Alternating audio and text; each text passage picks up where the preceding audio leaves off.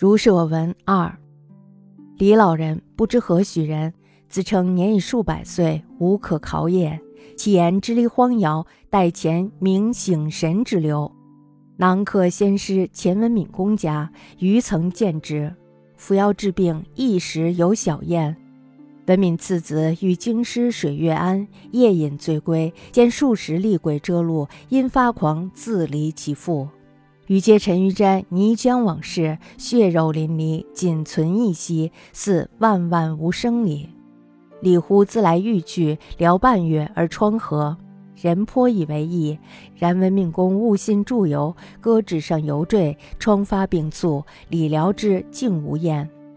盖福禄烧炼之术，有时而效，有时而不效也。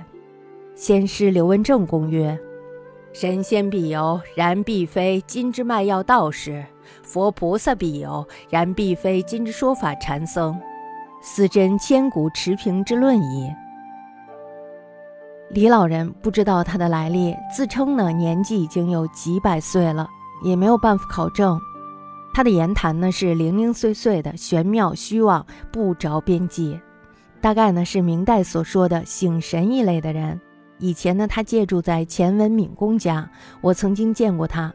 他用符咒之术治病，有时呢也会有些效果。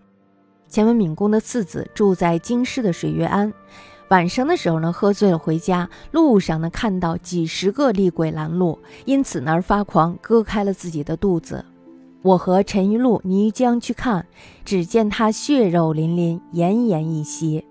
李老人呢，忽然自己来把他抬去治疗半月，伤口竟然愈合了。人们十分的惊异。钱文敏公误信了符咒治病，割手指上的痈疮，结果呢，伤口感染发病，最后去世了。李老人为他治疗，竟然没有效果。大概呢，符咒炼烧之类的方术，有时见效，有时不见效。